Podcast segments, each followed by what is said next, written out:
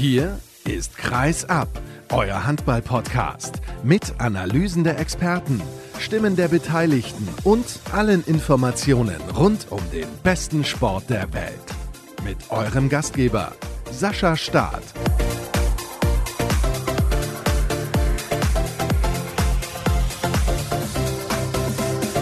Es ist die letzte Folge unserer großen Saisonvorschau, Episode 6 von 6 sozusagen. Hallo und herzlich willkommen zu den Metropolen im Osten, die den Abschluss bilden, eben dieser großen Saisonvorschau. Ich freue mich, dass ihr auch heute wieder mit dabei seid und möchte mich zunächst mal bedanken, dass ihr so fleißig reingehört habt, dass es auch Feedback gab. Ich freue mich aber, wenn noch mehr Hörer mit dazukommen und deswegen freue ich mich, wenn ihr ein bisschen Werbung macht für diesen Podcast. Das könnt ihr sehr, sehr gerne tun. Ihr könnt anderen davon erzählen, die sich für Handball interessieren interessieren oder Leute, die vielleicht denken, ja, das könnte eine Sportart für mich sein. Also einfach mal darüber informieren, dass es Kreisab gibt und dann helft ihr mir sehr, sehr weiter, diesen tollen Sport unter die Leute zu bringen. Heute sprechen wir über drei Vereine.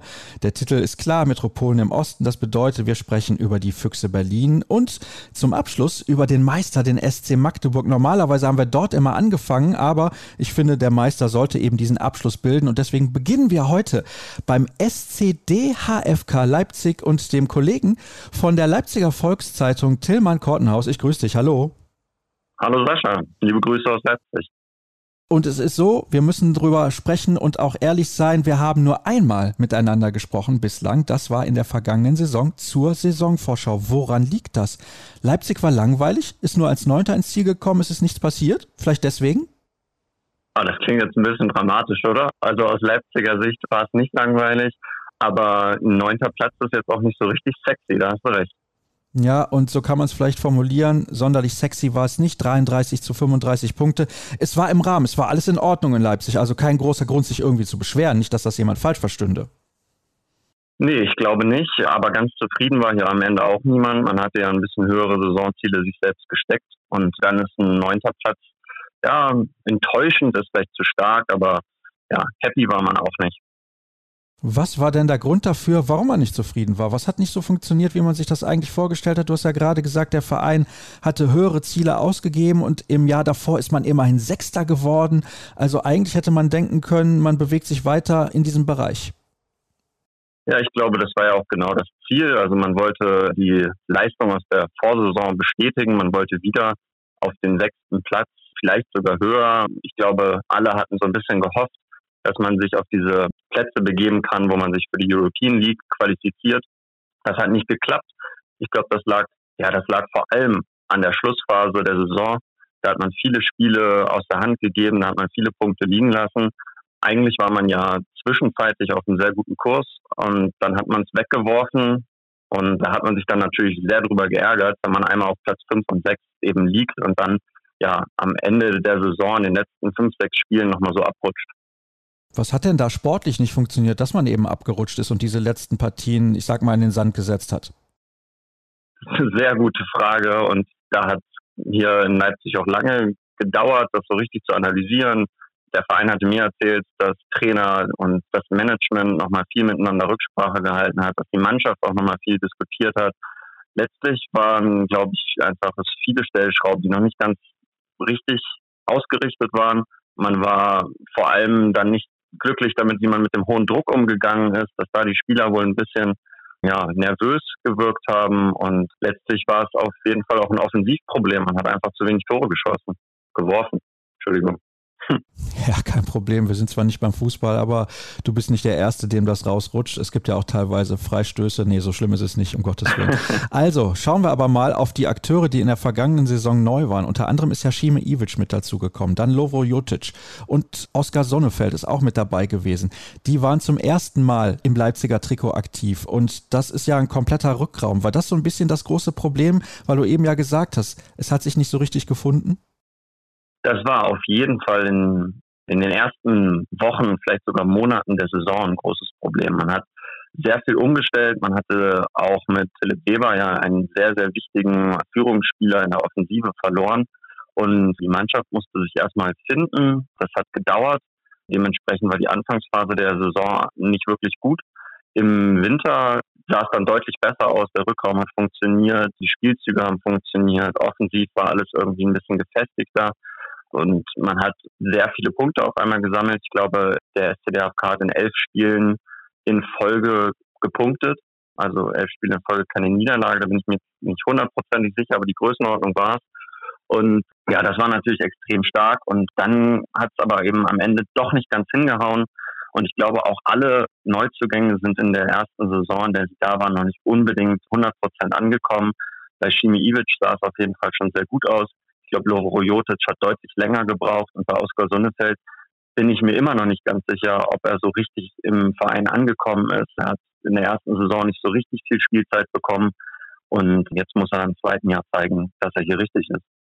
Ja, da habe ich auch schon die eine oder andere Stimme gehört, die zweifelt an den Fähigkeiten von Oskar Sonnefeld, aber da kommen wir später noch drauf. Beziehungsweise, nee, lass uns doch direkt mal über den Schweden sprechen. Das ist ja ein interessanter Spieler, der wurde quasi aus dem Nichts vom THW Kiel verpflichtet. Warum hat er denn so wenig gespielt? Denn fit war er ja, hat ja alle 34 Spiele absolviert. Stimmt, fit war er. Vielleicht war er auch fit, weil er eben diese Dauerbelastung nicht hatte. Das ist schwer zu sagen. Ich glaube, es war immer ein Konkurrenzkampf und ich glaube, in dem konnte er sich nicht so richtig behaupten. Es ist ja nicht so, dass er auf besonders viel Erfahrung zurückgreifen kann. Er ist eben noch ein sehr junger Spieler. Auf der anderen Seite musste er sich dann, glaube ich, einfach einordnen. Shimi Ivic hat eine sehr, sehr gute Saison gespielt, hat gute Leistungen abgerufen und hatte die meiste Zeit den Vorrang.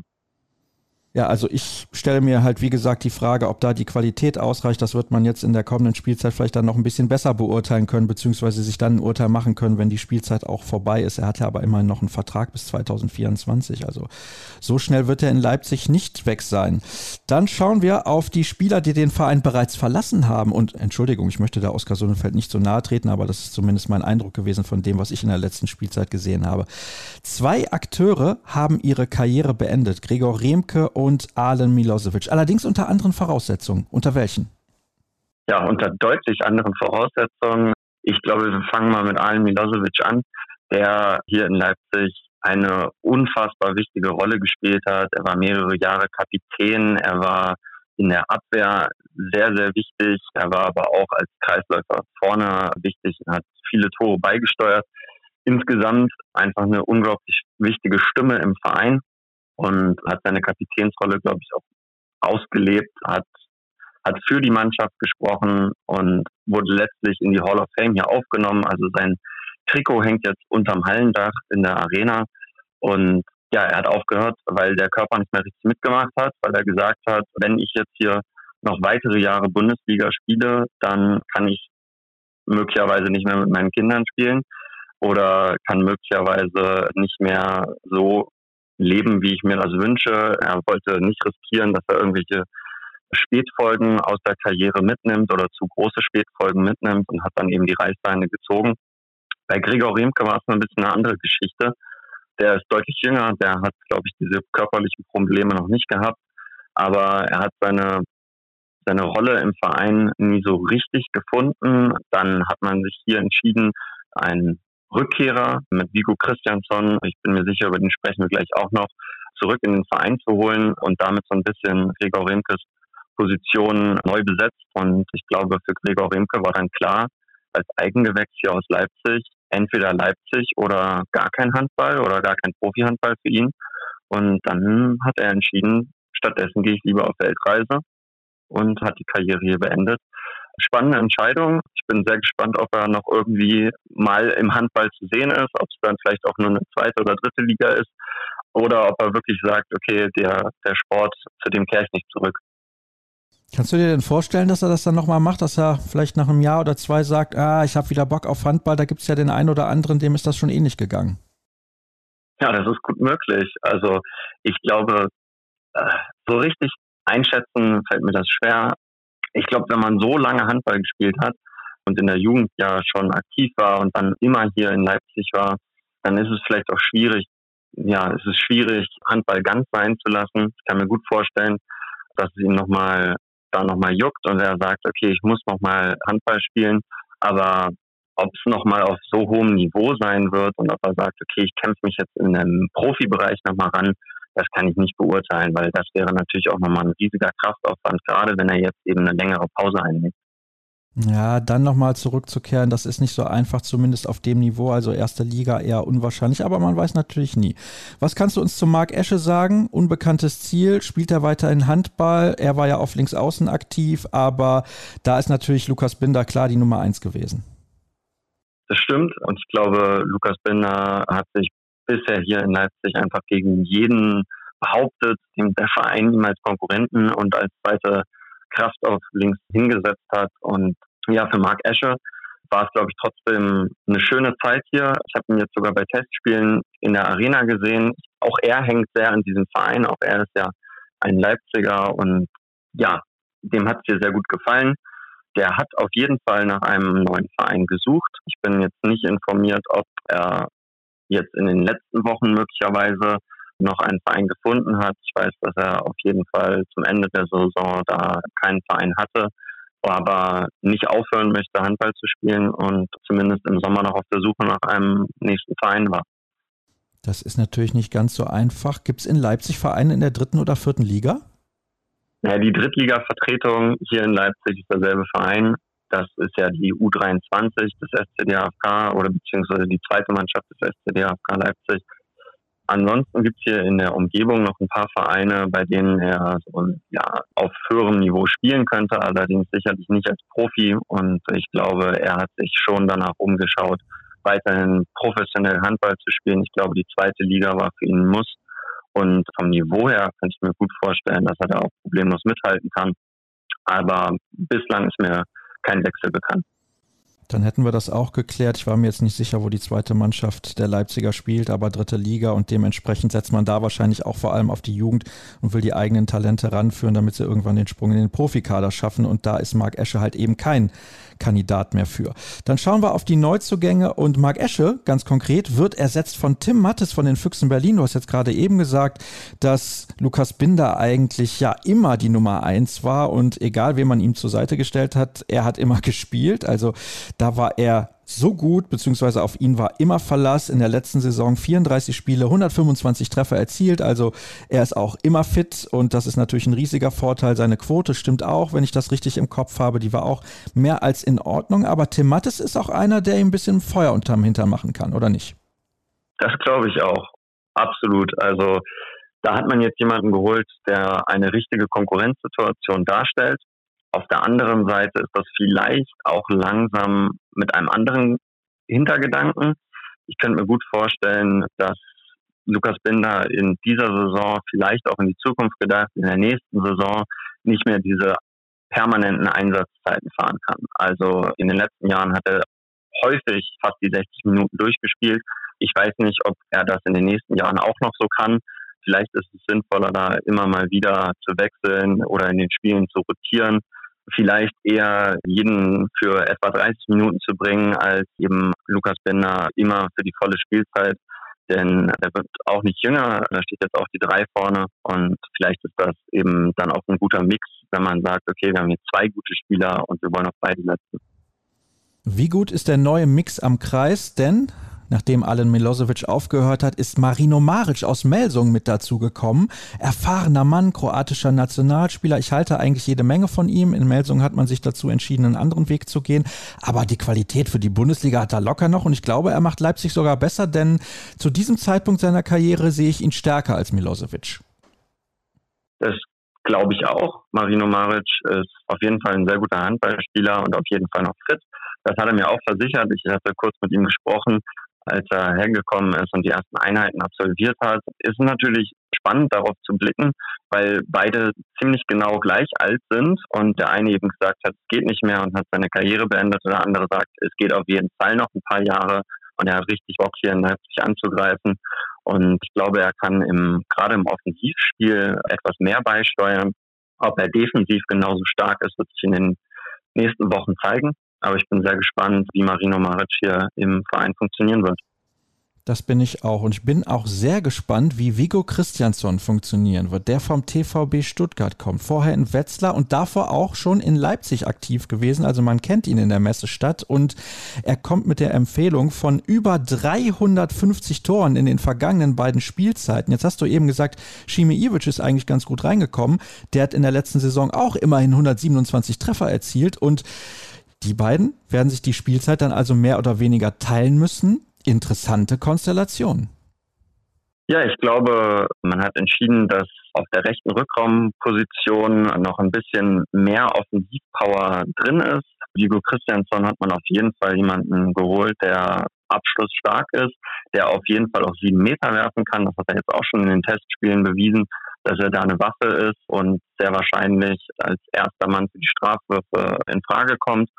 Und bin auch da sehr gespannt, ob das hier alles so funktionieren wird. Sein Abgang damals war ja schon nach wenigen Spielen, waren wirklich nicht lange in Leipzig. Und dann ging es schon als Notfallkraft weiter.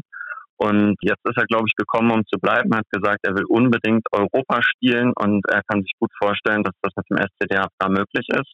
Das ist meine Aussage und ich bin gespannt, wie das klappt. Das halte ich auch nicht für unmöglich, denn wir haben jetzt alle Neuzugänge und Abgänge besprochen und ich weiß nicht, ob du mir komplett zustimmst oder es anders siehst. Ich glaube, die Neuzugänge sind deutlich besser als die Abgänge. Das glaube ich auch. Wenn man das Gesamt betrachtet, ist das auf jeden Fall so. Da hat man sich personell wirklich verstärkt. Da ist sehr viel Qualität, gerade offensiv. Ich weiß nicht, wie die Mannschaft mit dem Abgang von Alen Milosevic umgehen wird, weil das sicherlich auch was im Teamgefüge gemacht hat. Wie gesagt, er war hier wirklich wichtig, er hat immer fürs Team gesprochen und sich stark gemacht. Das wird auf jeden Fall spannend. Allerdings rein personell, also was die handballerischen Fähigkeiten betrifft, hat man sich sicherlich verstärkt. Dann schauen wir mal auf die mögliche erste Sieben und auf vielen Positionen bin ich mir gar nicht so sicher. Aber Christian Severas könnte die Nummer eins im Tor sein. Mohamed Al-Tayer, der Ägypter, ist aber auch ein starker Mann, finde ich zumindest. Andere Torhüter aber, was ihren Stil angeht. Dann haben wir Marco Mamic im linken Rückraum, Luka Witzka auf der Mitte, also der ist definitiv gesetzt und Vigo Christiansson würde ich sagen, ist sportlich Schimi Ivic ein bisschen voraus, hat aber in der letzten Spielzeit auch zehn Partien verpasst. Dann haben wir Lukas Binder auf der linken Seite, Patrick Wiesmach oder Lukas Schikala auf der rechten Seite und Matsche Geballa am Kreis. Also, du hast auch schon gemerkt, Tillmann, ein paar Fragezeichen. Wo kannst du Ausrufezeichen hintersetzen?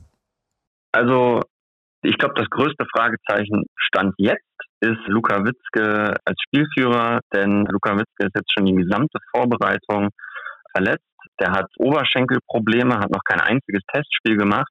Das wirft ihn natürlich zurück. Man hat uns versichert hier in Leipzig, dass es alles halb so wild ist und dass er sicherlich zur Saison irgendwie zurückkehrt. Allerdings, ob er die ersten Spiele macht, das steht noch in den Sternen. Dementsprechend muss sich der Verein da ein bisschen was einfallen lassen, wie man Luka Witzke ersetzen kann. Ich glaube, wenn er dann wieder fit ist, wird er diese Position auch wieder übernehmen. Aber Sicherlich wird er dann auch Eingewöhnungszeit brauchen, weil er ja noch gar keine Testspiele beziehungsweise auch keine Trainingsmatches mit den Neuzugängen gemacht hat. Und da ist die Absprache natürlich besonders wichtig. Ansonsten kann ich viele Positionen so bestätigen. Also ich glaube, Christian Severas hat immer noch die Nase vorne im Tor. Der hat eine starke letzte Saison gespielt. Ja, der ist sicherlich primär der Torhüter, auch wenn mir die Einsätze von Mohammed alle sehr gut gefallen haben. Ich glaube, mit Marco Mamic hast du auf jeden Fall eine Personalie angesprochen, die absolut gesetzt ist. Ja, ich denke, auf der halbrechten Position wird es spannend, inwieweit sich Vigo Christiansson und Shimi Ivic da reinteilen werden und der sich durchsetzen kann. Ob Vigo der Stärkere da ist, kann ich gar nicht sagen. Sicherlich fehlt ihm auf jeden Fall die Absprache mit Luka Witzke. Dementsprechend hat Schime da vielleicht einen kleinen Vorteil, wenn Luka dann zurückkommt. Und auf den Außenpositionen, ja, da sehe ich Lukas Binder erstmal auch vorne, aber wie gesagt, das ist vielleicht auch dann irgendwann eine Frage von der Fitness und ob da noch 60 Minuten in jedem Spiel drin sind. Und ich würde tendieren, dass Patrick Wiesmach ein bisschen mehr Spielzeit erhält. Das war in den letzten Jahren immer so, dass Wiesmach da ganz knapp die Nase vorne hatte. Aber auch da kann natürlich jederzeit was passieren und dann übernimmt eben Lukas Schikala die Führung. Und das ist eben sehr ausgeglichen, was die beiden angeht, aber eben auch was andere Positionen betrifft.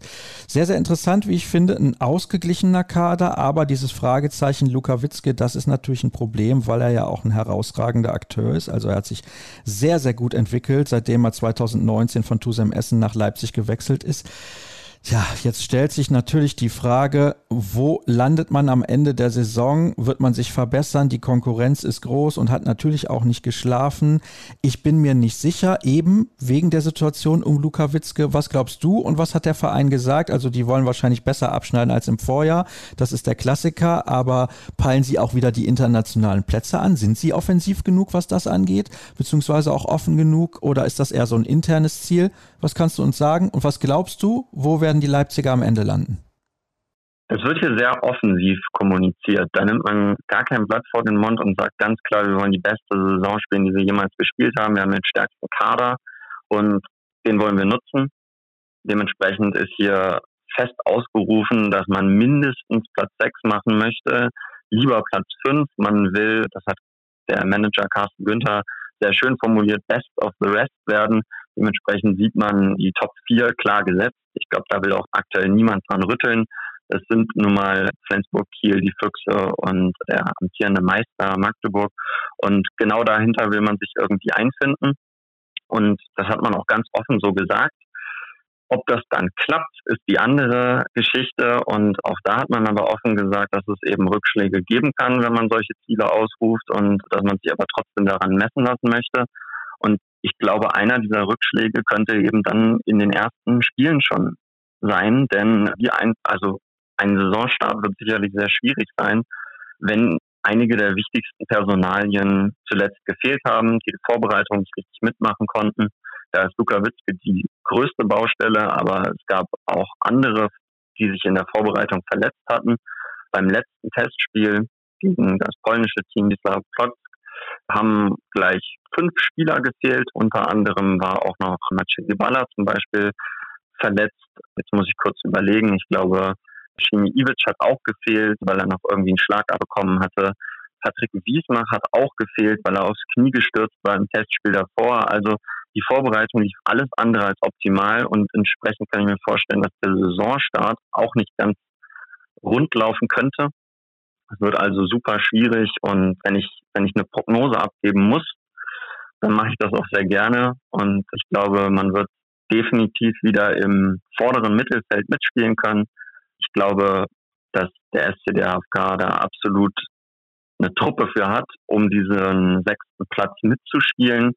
Ich könnte mir aber auch gut vorstellen, dass es vielleicht dann nicht ganz reicht und es eher wieder Platz sieben, Platz acht wird. Es wird auf jeden Fall sehr spannend, was diese Mannschaften, die alle so ein bisschen auf diesen sechsten, fünften Platz hoffen, wie die gegeneinander spielen werden. Ich glaube, das werden dann die entscheidenden Spiele.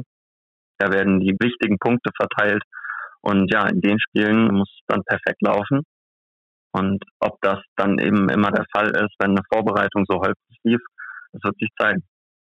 Ja, das sind dann so Mannschaften wie Göppingen, wie beispielsweise Melsung, wie die Rhein-Neckar-Löwen, vielleicht auch wieder Bergische HC oder Hannover. Die können sich alle gegenseitig schlagen und da kommt es immer drauf an, wie eben ein Rädchen ins andere greift. Aber ich sehe das genauso wie du und bedanke mich an der Stelle für deine Einschätzung und ich hoffe, dass wir in dieser Saison dann nochmal miteinander plaudern werden. Jetzt machen wir aber erstmal eine kurze Pause und dann gucken wir, was ist los bei den Füchsen aus Berlin.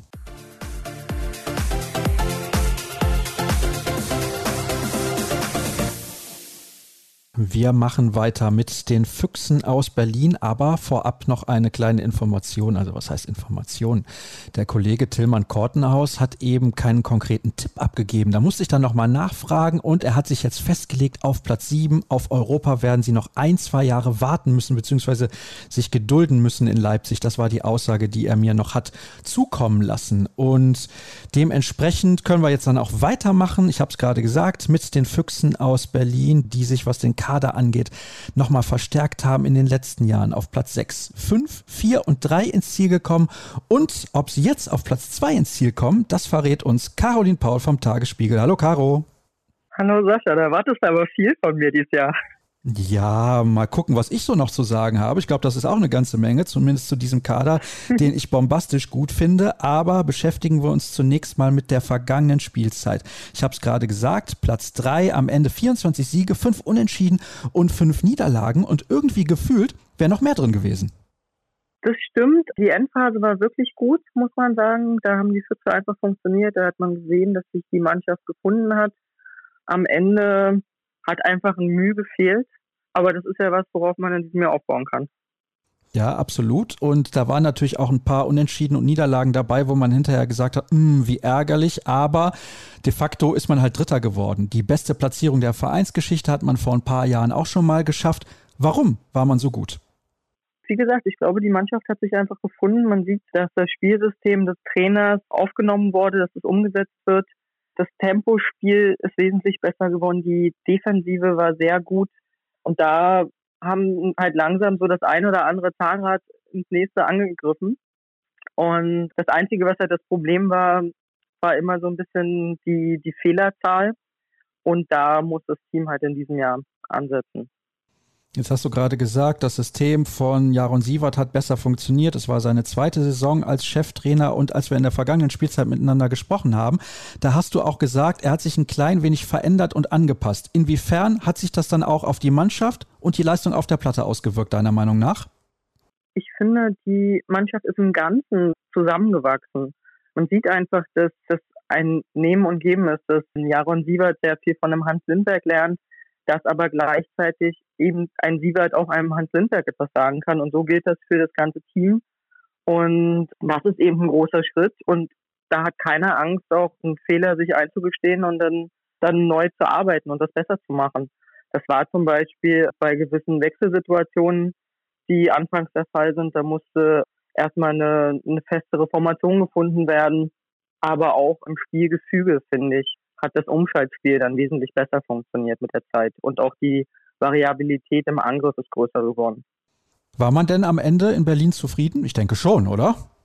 Ich denke auch, ja.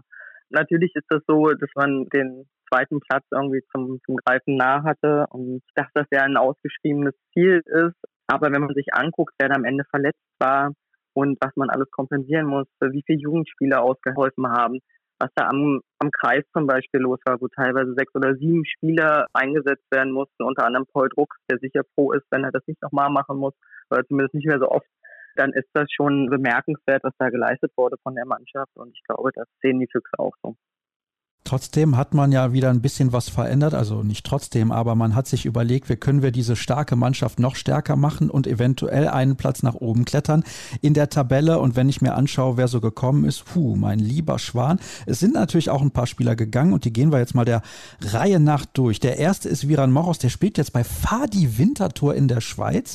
Also da gab es einen großen Tausch, was Spieler in der Bundesliga und in der Schweiz angeht. Die sind so mehr oder weniger gefühlt komplett hin und her gewechselt, aber Viran Moros das war ja eigentlich klar. Wenn es eine Möglichkeit gibt, ihn vielleicht länger zu halten, ja, dann hätte man darüber nachgedacht. Aber eigentlich war logisch, ein Jahr Berlin und dann zieht es ihn irgendwo anders hin. Das stimmt wohl. Also die Entscheidung ist sicherlich nicht leicht gefallen, hier in Berlin ihn gehen zu lassen. Das würde ich jetzt einfach mal auf finanzielle Gründe zurückführen, weil irgendwann ist der Etat eben auch erschöpft. Und Vira Moros wäre auch sehr gerne in Berlin geblieben, aber er hat dann eben auch gesagt, dass er sich da in der Schweiz sehr, sehr schnell wohlgefühlt hat, dass er sich mit dem Trainer gut versteht und dieses Projekt, was er da jetzt aufbaut mit sehr vielen jungen Spielern, das ist eben was, was ihn gereizt hat. Und bisher scheint er sehr zufrieden da zu sein. Gucken wir mal, wie es in einem halben Jahr aussieht. Er ist ja auch nicht mehr der Allerjüngste und er wird wahrscheinlich jetzt nicht noch drei, vier Jahre spielen, aber weiß man ja nie. Dann der nächste Akteur, der die Füchse verlassen hat, den hat es ebenfalls in die Schweiz gezogen, zum HC Kriens Luzern. Das ist Johann Koch. Da stand schon relativ früh fest, dass er den Verein verlassen würde. Wie bewertest du seinen Abgang und ja, ist das ein Verlust tatsächlich für die Füchse? Bei Johann Koch muss man ja sagen, dass der Abgang ein bisschen tragisch war, weil er sich am Ende die Schulterverletzung zugezogen hat und ähm, sich gar nicht mehr richtig verabschieden konnte. Er ist ja jetzt auch am Saisonanfang immer noch verletzt, also es zieht sich auch hin mit seiner Schulter. Es war für ihn sicherlich auch eine schwere Entscheidung. Er, finde ich, war nochmal ein anderer Kreisläufer, der aber eben leider nicht im Zentrum decken kann und das ist ja jetzt das, wo man auch darauf hingearbeitet hat, er ist aber jemand, der glaube auch mit der Schweiz jetzt sehr zufrieden ist. Er war ja sogar kurz davor, das Handballspielen komplett an den Nagel zu hängen und sich gänzlich seiner neuen Karriere zu widmen. Da ist das Handballspielen dann quasi erst jetzt zufällig dazugekommen nochmal in der Schweiz. Insofern glaube ich, er ist glücklich und in den Füchsen vermisst man halt vielleicht auch einen, den anderen Charakter wieder und dann nochmal einen anderen Kreisläufer, aber den hat man auch sehr gut kompensiert in diesem Jahr. Ich glaube, ein Spieler, der, ja, ich will nicht sagen, nicht den Durchbruch geschafft hat, aber vielleicht kann man es ja doch so formulieren. In Berlin ist Marian Michalzik. In unserer Sendung aus der Landeshauptstadt haben wir natürlich auch ausführlich über die Recken aus Hannover gesprochen. Ich glaube, dass er da sehr gut reinpasst, das habe ich auch gesagt, und dass er für Hannover eine absolute Verstärkung sein wird.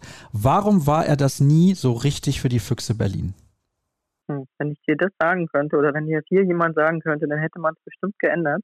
Ich glaube, Marian Michalzik hatte von Anfang an einfach auch ein bisschen Pech, war verletzt dann kam eine Corona-Infektion dazu, die auch noch Nachwirkungen hatte, wo er sehr große Probleme hatte, sich wieder einzufinden. Sowohl jetzt von der Physis her, aber auch von der, von der Psyche.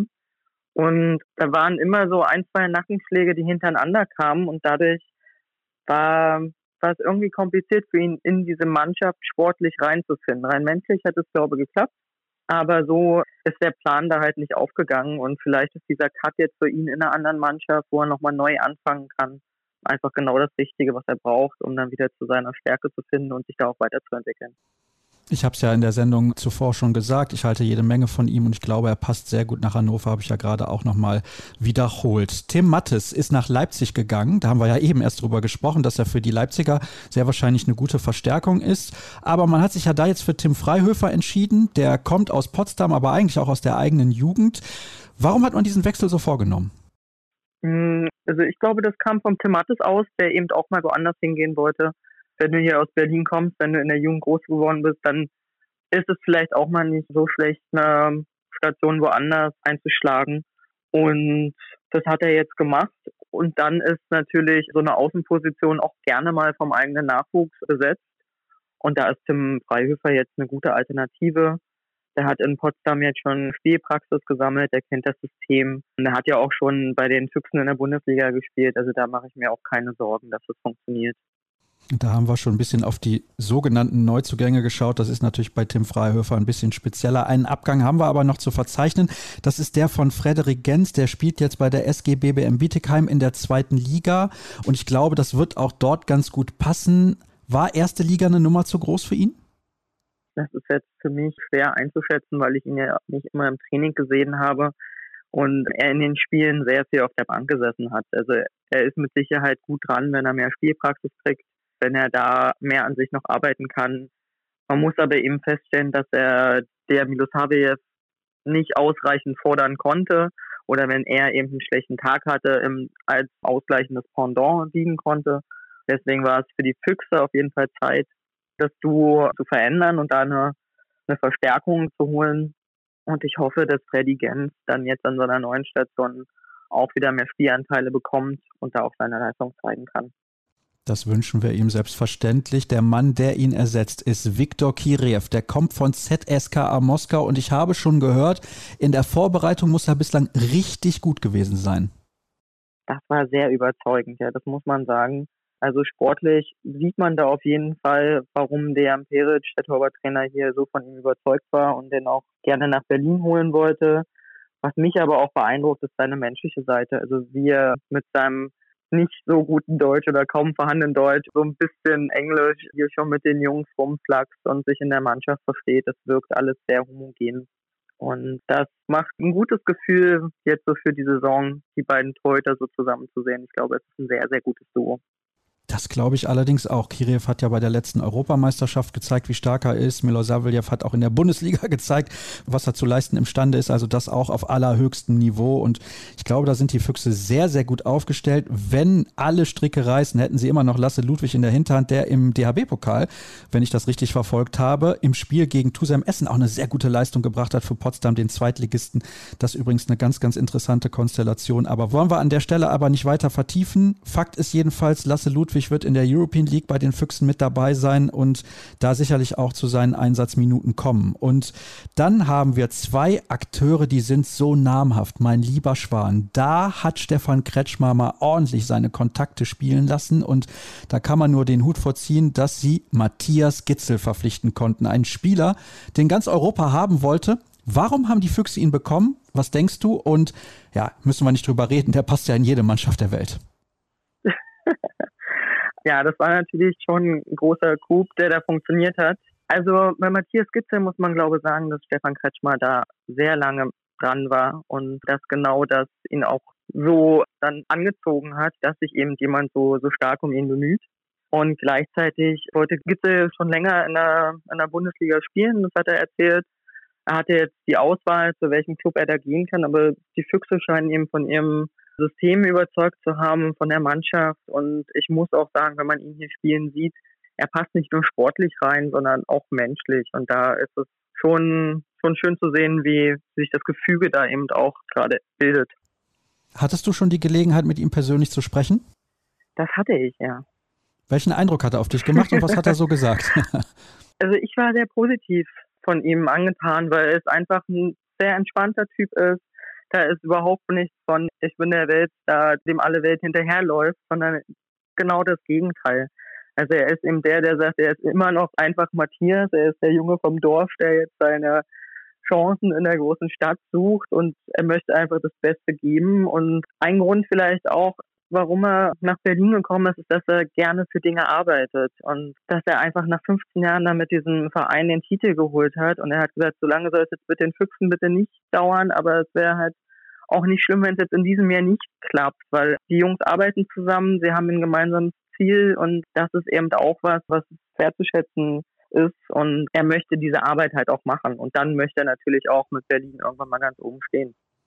Ja, das kann ich nachvollziehen und ich glaube, sie haben den Kader dafür, auch deswegen, weil sie sich auch noch Max Dari geangelt haben vom Bergischen HC und alle Hörer von Kreisab wissen, ist einer meiner absoluten Lieblingsspieler, weil er immer Vollgas gibt, weil er ein Abwehrspiel auf die Platte bringt, wo er ja nicht durch seine Physis so überragend agiert, sondern vor allem, weil er das Spiel so gut verstanden hat und ja, ich weiß nicht, welcher Neuzugang mir da besser gefällt, ob Gitzel oder Dari. Was sagst du zu Max Dari?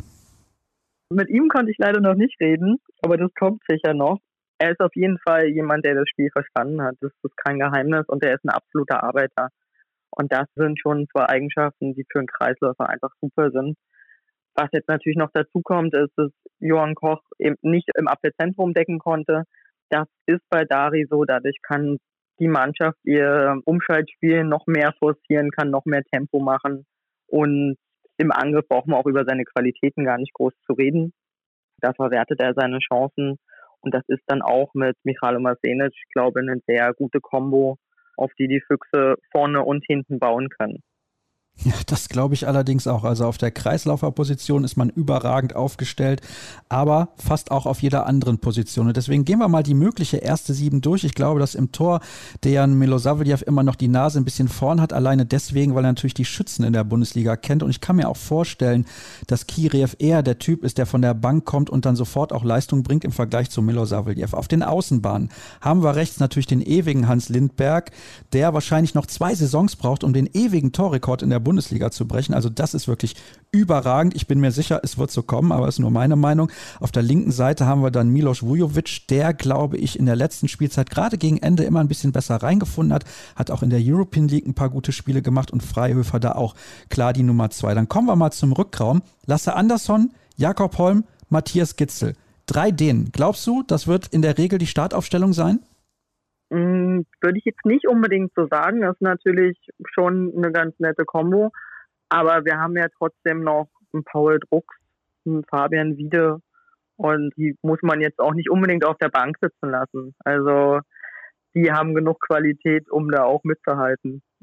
Ja, das sehe ich auch so. Aber ich glaube, sie sind halt auch Spieler, die von der Bank kommen können und dann sofort die Leistung bringen. Und ich kann mir auch schwer vorstellen, dass man Matthias Gitzel holt und dann sitzt er erstmal auf der Bank. Wie siehst du die Situation am Kreis? Du hast eben schon gesagt, Masenisch und Dari, das ist eine sehr gute Kombination und ich glaube, das steht auch komplett außer Frage. Glaubst du, Dari wird dann in der Lage sein, auch damit zurechtzukommen, deutlich weniger zu spielen als beim Bergischen AC, weil da hat er gefühlt 55, 60 Minuten auf der Platte gestanden.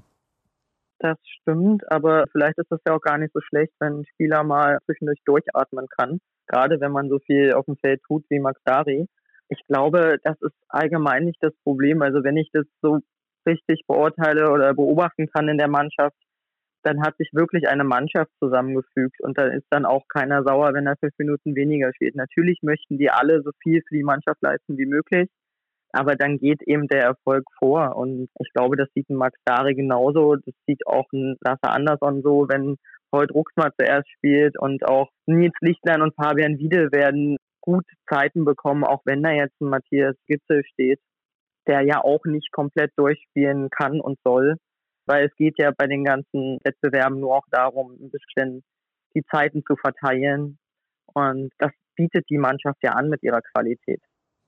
Ja, das glaube ich auch, dass sie das anbietet und sie wollen natürlich logischerweise in allen Wettbewerben weit kommen. Welche Ziele haben sie denn offiziell ausgegeben? Offiziell hieß es jetzt nach oben angreifen und nach unten verteidigen. Was ja heißt, also Platz drei von der letzten Saison soll es auf jeden Fall wieder werden, aber eigentlich auch ein Schritt mehr. Platz zwei ist, denke ich, auch durchaus drin in dieser Saison und weiß natürlich nie, wie sich die verletzten Situation entwickelt, was die Pandemie mit uns anstellt. Flensburg, Magdeburg und Kiel sind ja nur auch nicht die schlechtesten Vereine, gegen die man da im direkten Konkurrenzkampf steht. Ein paar andere Vereine werden sicherlich auch noch ihre Überraschungen haben. Da sind sich die Füchse auch bewusst. Außerhalb der Liga würde ich sagen, dass es schon darum geht, auch wieder einen Titel zu gewinnen. Also im Pokal, glaube ich, möchte man gerne jetzt auch mal wieder was Handfestes haben. Und diesmal geht es ja dann möglicherweise nach Köln, nicht nach Hamburg. Das hat sich ja geändert, haben wir auch vor einigen Monaten drüber berichtet und ausführlich drüber diskutiert. Und in der European League, ja, da gehört man auch zu den Favoriten. Das kann man nicht von der Hand weisen. Was ist denn deine persönliche Prognose? Was glaubst du, wo geht die Reise hin für die Füchse? Ich komme dann gleich zu meiner Prognose, aber was sagst du? Ach, du weißt, ich tue mich bei sowas immer sehr schwer, weil es eben so viel gibt, was man nicht einschätzen kann. Jetzt ist es beim THW natürlich so, dass die immer Meisterkandidat sind. Gleichzeitig aber gerade mit Sander Sargos und Henrik Pekeler zwei Verletzte haben, die schon sehr stark das Spiel beeinflussen. Was Flensburg macht, was Magdeburg macht, sieht auch gut aus. Ich glaube, von Platz 1 bis Platz 4 ist da wirklich alles drin. Aber in dieser Saison, so von der Mannschaft her, wie ich es jetzt wahrnehme und auch im Vergleich zu den anderen, glaube ich, es könnte auch mal wieder die Champions League werden. So, jetzt pass auf, jetzt haue ich mal meine Prognose raus. Für mich heißt der kommende Meister Füchse Berlin und ich erkläre auch gerne warum. Ich glaube, du hast es gerade schon angesprochen, Kiel hat das Problem, dass Sargosen und Pekeler ausfallen und man nicht weiß, wann sie zurückkommen und dann könnte es gefühlt schon zu spät sein, um da eine richtige Serie zu starten. Dann haben wir den SC Magdeburg, der zum ersten Mal seit vielen Jahren wieder in der Champions League mit dabei ist und ich glaube, da müssen sie ein bisschen aufpassen, dass sie da die Belastung entsprechend steuern. Das könnte in der Bundesliga dafür sorgen, dass es nicht nach hinten losgeht, um Gottes Willen, aber dass man da entsprechende Körner dann auch lässt international und die Kraft in der Bundesliga nicht mehr hat. Und dann haben wir natürlich noch die SG Flensburg-Handewitt, die ich auch als sehr stark einschätze, aber vielleicht nicht stark genug, um mit den Berlinern mitzuhalten. Also bei mir kommt es im Endeffekt darauf an, wie viele Spiele können die Akteure machen, die absolute Schlüsselakteure sind, nämlich beispielsweise Max Dari, der halt beim Bayerischen HC unfassbar viele Einsatzminuten hatte und Matthias Gitzel, der hatte ja auch eine Knieverletzung und da kommt es darauf an, wie fit kann er die Saison überstehen. Was sagst du zu meiner Prognose? ja, ich werde dir jetzt natürlich erstmal nicht offiziell widersprechen. Das sind gute Gründe, die du da anführst, aber wie gesagt, es gibt so viele Komponenten, die, die nicht einzuschätzen sind. Ich würde mir gerne bei sowas immer erstmal den ersten Monat angucken, die ersten Spiele, wie finden sich alle ein. So ein Matthias Gitzel muss vielleicht auch erstmal sich an die Bundesliga gewöhnen, weil er jetzt viel mehr Spiele zu absolvieren hat und einen viel größeren Druck auch vielleicht empfindet und auch die Leistungsdichte ja in der deutschen Liga nochmal ein bisschen anders ist. Ich glaube, das muss man sich erstmal alles ein bisschen anschauen. Und Überraschungen gibt es in jedem Jahr wieder, das wissen wir auch alle. Und damit meine ich jetzt nicht nur die Füchse oben, sondern auch an jeder anderen Stelle. Ja, und meine Überraschung sind die Füchse Berlin zumindest in der kommenden Saison. Herzlichen Dank, Caro, für deine Einschätzung, was den Club aus der Hauptstadt angeht. Wir haben noch den Meister für euch im Angebot. Nach einer kurzen Pause, bis gleich.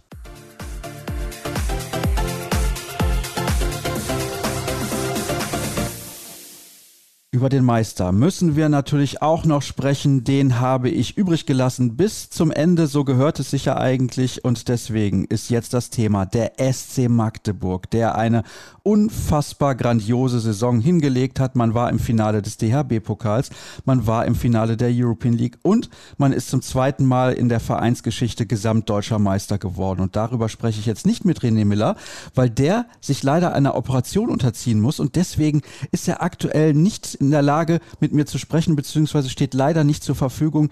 Beste Grüße an den Kollegen, aber ich habe guten Ersatz gefunden, nämlich Daniel Lübner von der Volksstimme aus Magdeburg. Hallo Daniel, Servus. Ja, Servus, Sascha. Schön, dass ich da bin. Ich freue mich, dass du mir hier die Möglichkeit gibst, mit dir zusammen über den SC Magdeburg zu sprechen. Und ja, natürlich müssen wir nochmal die vergangene Saison Revue passieren lassen. Ich habe es gerade gesagt, es war eine phänomenale Spielzeit. War es vielleicht die beste der Vereinsgeschichte, wenn man überlegt, dass man ja in der Bundesliga nur vier Minuspunkte am Ende auf dem Konto hatte? Vier Minuspunkte, also wirklich eine phänomenale Bilanz. Dazu noch die zwei Finals, die man erreicht hat. Wie siehst du das? Es war mit Sicherheit die beste Saison in der Vereinsgeschichte, auch der wichtigste deutsche Meistertitel, den der FCM bislang gewonnen hat. Der FCM hatte eine Riesentradition, schon zu DDR-Zeiten, unzählige Male Meister geworden, dann eben der große Coup 2001 mit anschließendem Champions League-Sieg eine Saison später. Das ist aber vielleicht alles heute nicht mehr so zu vergleichen. Ja, es ist schwieriger geworden, auch in der Bundesliga zu bestehen, gerade an der Tabellenspitze dort sich durchzusetzen, sich einen internationalen Platz zu erarbeiten. Die anderen Mannschaften rüsten auf. Über die Jahre hinweg hast du das gesehen, wie nahe die Spitze auch beieinander rückt, die Mannschaften ausgeglichener im Niveau werden. Und deshalb ist es umso bedeutender, sich mit nur vier Minuspunkten am Ende der Saison durchzusetzen und einen völlig verdienten Meistertitel zu feiern.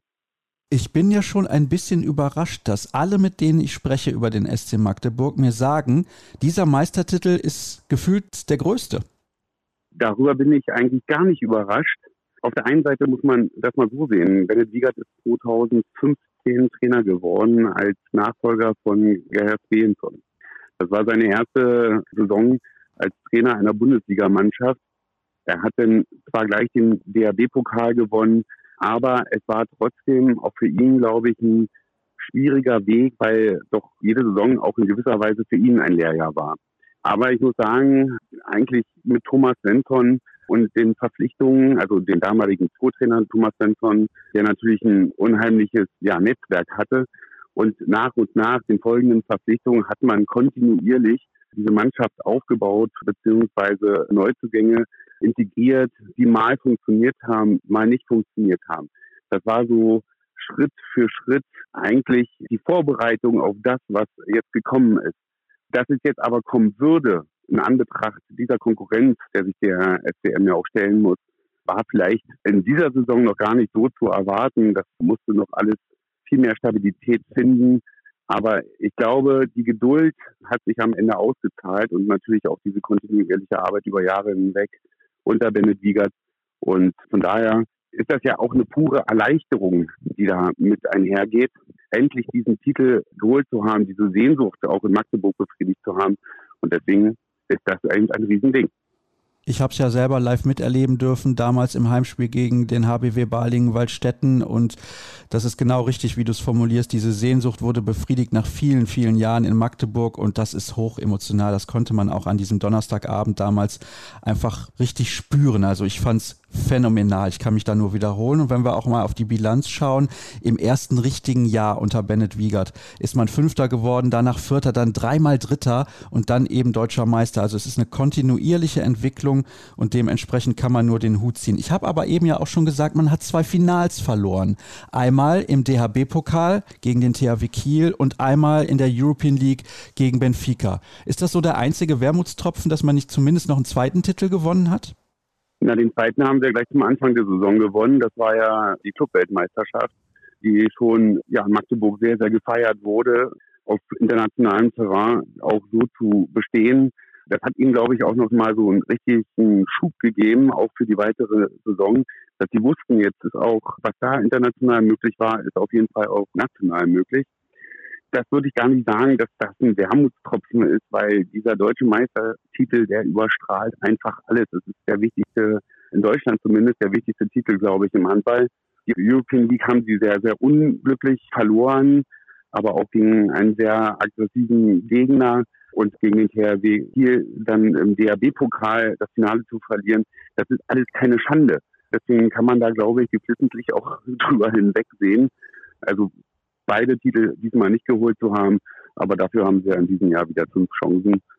Können sie das für sich vielleicht als Gettung sehen, wenn sie einen davon wiederholen. Also die European League natürlich nicht, aber den Pokal. Ne? Ja, also das wird die Zielsetzung sein, zumindest mal erstmal das Final Four zu erreichen. Und in der Champions League, da sprechen wir gleich noch drüber, welche Zielsetzung man da ausgegeben hat. Das wird sehr, sehr interessant, finde ich zumindest. Schauen wir mal auf die Akteure, die den Verein verlassen haben. Das sind nur zwei und auch nur zwei Neuzugänge. Also man arbeitet weiterhin sehr kontinuierlich beim SCM. Auch das finde ich bemerkenswert und ist immer sehr, sehr wichtig, wenn man sportliche Ziele erreichen möchte. Yannick Rehn hat nach vielen Jahren den SCM verlassen und hat sich Paris Saint-Germain angeschlossen. Bitte sage ein paar Worte, gerne auch ein paar Sätze und ein paar mehr auch über Yannick Rehn, der sich in Magdeburg wirklich sehr gut entwickelt hat, der ein Fixpunkt war über viele, viele Jahre, der aber auch vor allem, finde ich, ein unfassbarer Sympathieträger gewesen ist. Genau. Und an Yannick Rehn und seiner Mimik und seiner Gestik hast du in einem Spiel gesehen, ob es gut läuft für den SCM oder ob es eher nicht gut läuft für den SCM denn er konnte genauso schön verzweifelt gucken, wie er irgendwann während des Spiels angefangen hat zu lächeln. Und wenn du gesehen hast, wie er gelächelt hat, dann weißt du, hier kann eigentlich heute nichts passieren. Das war echt eine ausdrucksstarke Qualität, die der besitzt, die dem SCM natürlich im ersten Moment fehlen wird. Janik Rehn war nicht nur ein Sympathieträger, er war also wirklich für die Fans immer greifbar. Er hat keinen stehen lassen. Das war schon eine absolute Persönlichkeit und dazu natürlich auch ein Riesentorhüter. Von daher hat er große Fußstapfen hinterlassen, das in jedem Fall. Aber ich finde, jedes Ende ist auch irgendwo ein Neubeginn. Und den macht jetzt der SCM und da darf man gespannt sein, wie das dann funktioniert. Wir sprechen gleich über seinen Nachfolger, über Nikola Portner und das ist auch ein großer Name, wie ich finde, ein sehr, sehr guter Mann. Aber noch nicht unser Thema, denn wir beschäftigen uns zunächst mit einem zweiten Abgang. Magnus Güllerud hat sich Kolstad angeschlossen, diesem, ich will nicht sagen Kunstprojekt in Norwegen, aber da zieht man ja jetzt eine ganz, ganz große Mannschaft auf. Also da werden wir auch in den nächsten Jahren sicherlich häufiger mal drüber sprechen, wenn sie sich dann irgendwann für die Champions League qualifiziert haben. Magnus Güllerud hat im Mittelblock agiert und war da auch eine feste Größe beim SCM vorne am Kreis, hat sich eigentlich da gut ergänzt, beziehungsweise beziehungsweise abgewechselt in der vergangenen Saison mit Magnus Saugstrup. Ich finde ein Defensivspieler auf internationalem Spitzenniveau, vielleicht nicht Weltklasse, aber ein bisschen darunter. Den verliert man halt jetzt auch. Man hätte ihn gern behalten. Und das vollkommen zu Recht. Saugstrup und Gülerit haben natürlich da einen großartigen Job gemacht im Mittelblock. Und da geht es ja auch nicht immer um individuelle Qualitäten, da geht es ja vor allen Dingen um Einheit und kompakte sein. Und die haben schon sehr, sehr perfekt zusammengepasst und haben da wirklich die 6-0, mit der Bennett Wiegert ja auch agieren lässt und die ja die Basis ist auch für das schnelle Tempospiel, haben die 6-0 dort im Zentrum zusammengehalten. Und das wird sich auch erstmal zeigen müssen, inwiefern der SCM das tatsächlich kompensieren kann.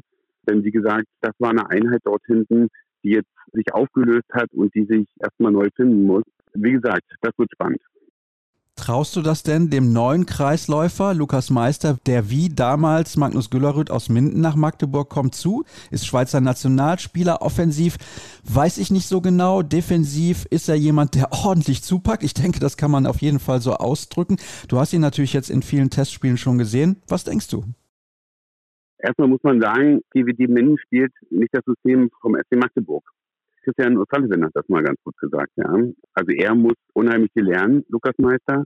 Er muss sich in dem neuen System zurechtfinden. Aber wir müssen ihn dabei auch unterstützen, indem wir seine Qualitäten in unser Spiel mit einbeziehen.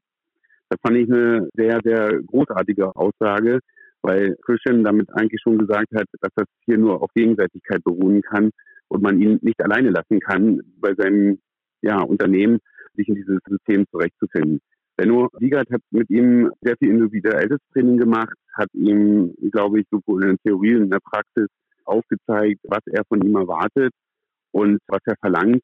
Gerade bei der Saisoneröffnung gegen Chambéry Savoyer hat man gesehen, dass die Automatismen noch nicht so greifen, ja, dass die Wege eben doch manchmal noch unterschiedlich sind, dass auch die Ideen manchmal noch unterschiedlich sind.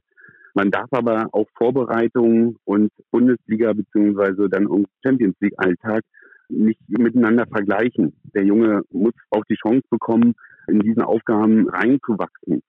Und ich glaube, dass Lukas Meister, von dem Frank Harten gesagt hat, mir mal, habt ihr euch einen richtig guten geholt, dass er das irgendwann auch kann. Aber er muss natürlich auch diese Erfahrungen dann in beiden Bereichen bzw. in beiden Wettbewerben sammeln. Das hört sich, Daniel, ganz ehrlich nach einer ordentlichen Aufgabe an. Das ist eine ordentliche Aufgabe. Es ist ja auch ordentlich Stress.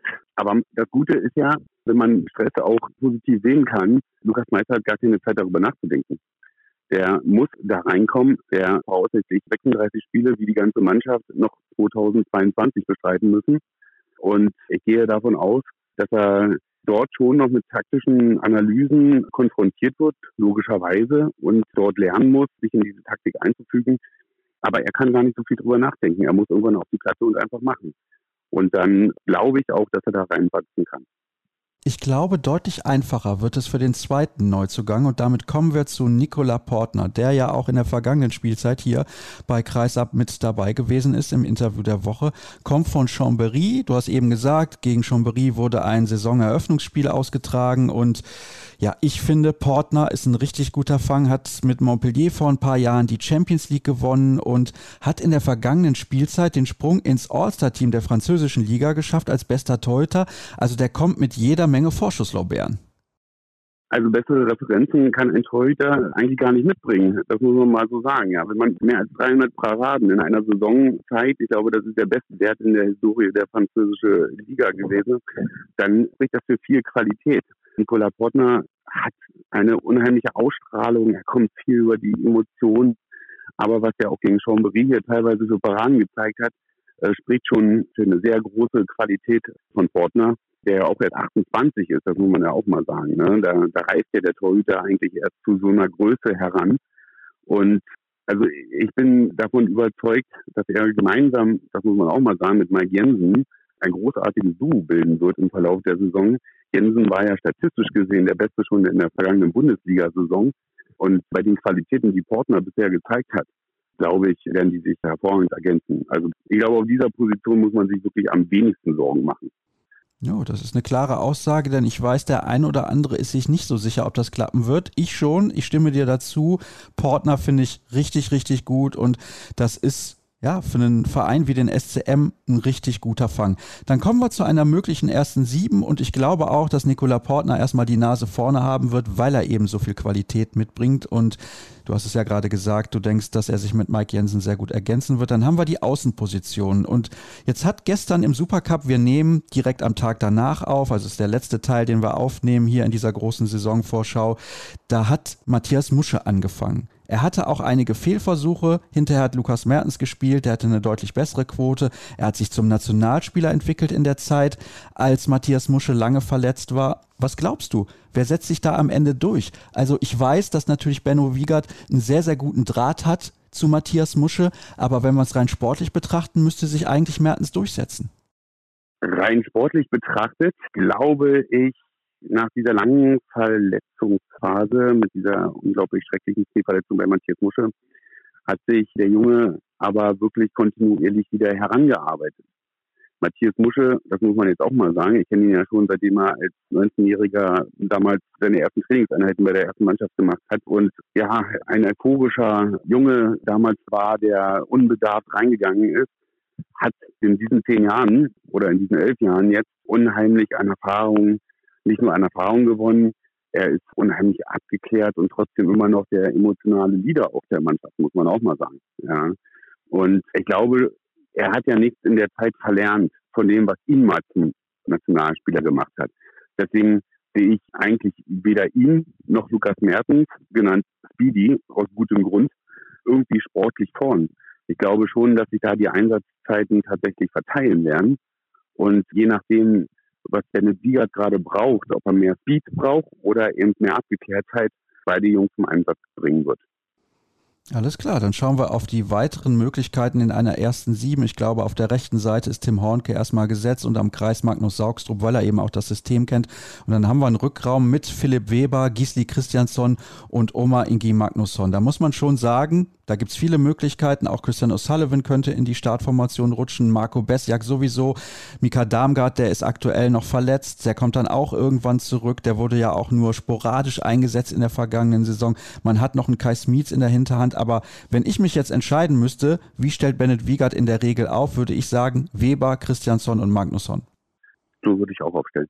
So würde ich zumindest in die Saison reingehen weil wir reden hier nicht nur über drei Namen, sondern über drei Namen, die für Weltklasse stehen. Das kann man, glaube ich, auch bei Philipp Weber aufgrund seiner Qualitäten durchaus sagen.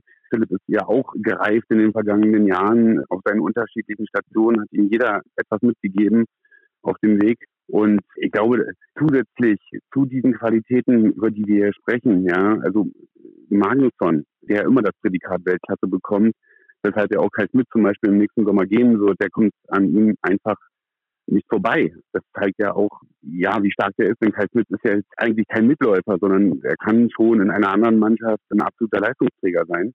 Und Gisli Christiansson sowieso. Also ich weiß gar nicht, wie viele Mannschaften in der Bundesliga so einen Rückraum haben, der so qualitativ hochwertig ist. Und du hast recht, natürlich kommt dann irgendwann noch ein Mika Damengard dazu, wenn er wieder fit ist. Wissen wir alle, dass er auch durchaus mal ein Spiel alleine entscheiden kann. Ja, und ich glaube, er muss aber langsam zurückkommen, beziehungsweise er braucht natürlich Zeit, um zu genesen.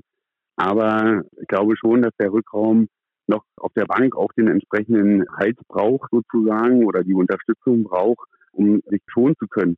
Du kannst natürlich nicht bei dieser, ich glaube, am Ende werden es vielleicht 60 Spiele sein in dieser Saison, kannst du nicht jedes Mal drei Spieler nur im Rückraum in die Schlacht schicken. Du brauchst die Alternativen. Die brauchen ihre Auszeiten ihre Pausen, um einfach ein bisschen zur Ruhe zu kommen. Auch wenn sie sagen, sie spielen lieber als Training machen, aber sie werden merken, dass diese Belastung, diese Körperbelastung natürlich auch eine mentale Belastung wird. Und grundsätzlich die drei spielen, aber sie brauchen tatsächlich auch einen Rückhalt. Und wenn es eine Sache vielleicht zu kritisieren gibt, Kai Smith hat sich ja jetzt entschieden, zur SG Flensburg-Handewitt zu wechseln. Vielleicht hätte Bennett Wiegert ihn an der einen oder anderen Stelle etwas häufiger oder etwas mehr Spielzeit geben können und dann wäre er eventuell auch in Magdeburg geblieben. Weil ich glaube, er passt halt vom System her sehr, sehr gut in diese Mannschaft rein. Dann sprechen wir über die Ziele. Ah nee, was ich noch kurz erwähnen wollte, das ist mir nämlich aufgefallen. Es gibt drei Akteure in Magdeburg, die bereits über 1000 Tore in der Bundesliga erzielt haben. Also da ist jede Menge Erfahrung auch mit dabei. Brauchen wir nicht drüber diskutieren, wenn man sich den Kader mal genauer anschaut. Aber die meisten dieser Spieler haben keine Erfahrung in der Champions League. Was erwartest du vom SCM in der Königsklasse und wie wird sich das auch, dieses Highlight, weil Magdeburg hat lange nicht mehr in der Champions League gespielt, auf die Leistung in der Bundesliga auswirken? Und das ist ja die entscheidende Frage. Die Belastung steigert sich ja noch einmal damit kommt, das wissen wir aus der Vergangenheit, auch nicht jede Mannschaft klar. THW Kiel hat auch gut in der Champions League gespielt, aber auch in ihren überragenden Saisons, aber hat sich dann in der entscheidenden Phase auch nicht durchsetzen können. Ja, wurde aber deutscher Meister.